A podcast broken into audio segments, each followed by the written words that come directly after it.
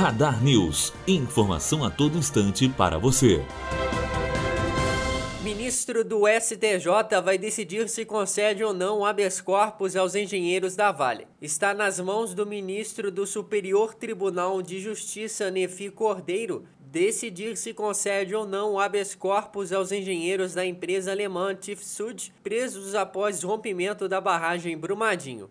André Yasuda e Makoto Mamba prestavam serviços para a Vale e foram detidos no último dia 29, junto de outros três funcionários da mineradora, em uma operação que apurava suspeitas de fraudes em documentos da barragem Mina do Feijão.